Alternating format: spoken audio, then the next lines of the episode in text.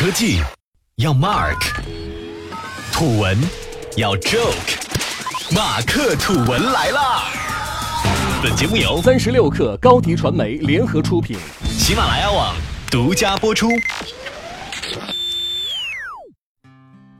欢迎大家收听本期的马克吐文，感谢大家一直以来的关注，我们也会持续为您提供优质的节目。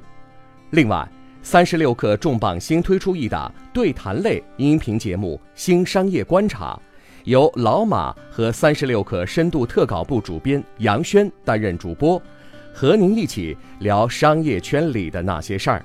已经在喜马拉雅平台上线，欢迎大家关注和收听。那么接下来我们就开始今天的节目。不知您看没看过一档叫做《锵锵三人行》的节目？如果您看过，而且喜欢看，那我得拉着您好好聊聊。《锵锵三人行》是凤凰卫视出品的一档谈话类节目，每周一至周五晚间播出，由名嘴窦文涛担任主持人。每期节目约上两位嘉宾坐于桌前，似老相识般的侃天侃地，聊新闻、聊热点、聊时事。不追求问题的答案，只在意观点的碰撞。其实这档节目早在一九九八年就开播了，开播至今已走过十九年岁月，累计播放五千多期，实在算得上是一档老牌的长寿节目。可让人难过的是，九月十一日我们没有等来《锵锵三人行》的更新，九月十二日却传来消息说节目要停播了。为什么？相信所有听闻此消息的观众，第一反应都和我一样：好好的节目为什么要停播？锵锵三人行官微却只用寥寥七个字阐明原因：因公司节目调整，并相忘于江湖般的和观众道上一句“后会有期”。后会还有期吗？今年六月底，广电总局就曾发布公开通知。要求凤凰卫视暂停凤凰网视听服务，于是，在七月初，《锵锵三人行》好似销声匿迹般，无论是在凤凰网还是凤凰视频 App 上，都找不到这档节目。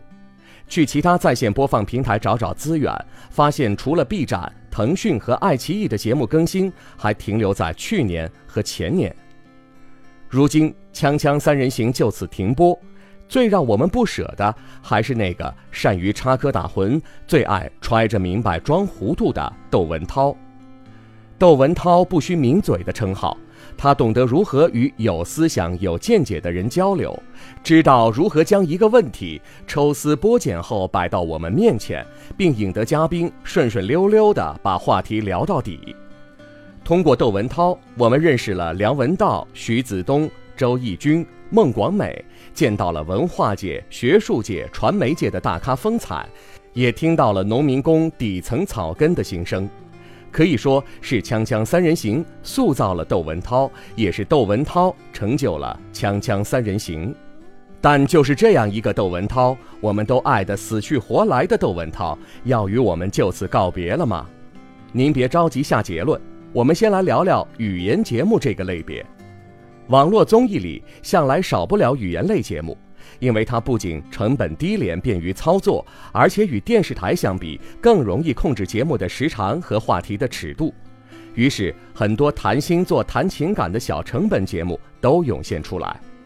就在所有综艺对这类节目趋之若鹜的时候，优酷联合出版品牌理想国一起推出了《看理想》系列节目，包括梁文道的《看理想一千零一夜》。陈丹青的《看理想》局部的，去年十月，圆桌派加入了《看理想》大家族，主持人依然由窦文涛担任。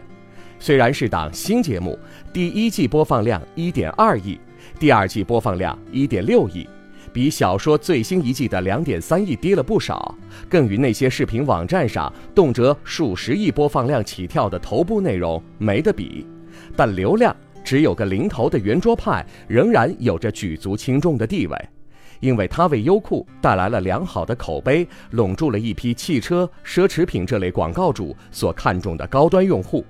两季平均九分的豆瓣评论也证实了这档节目的成功。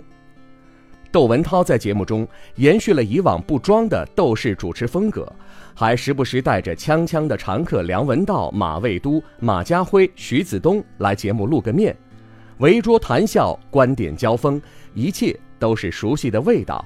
于是有很多人把圆桌派当成了另一个锵锵三人行。对于一档谈话类节目来说，主持人是绝对的灵魂人物。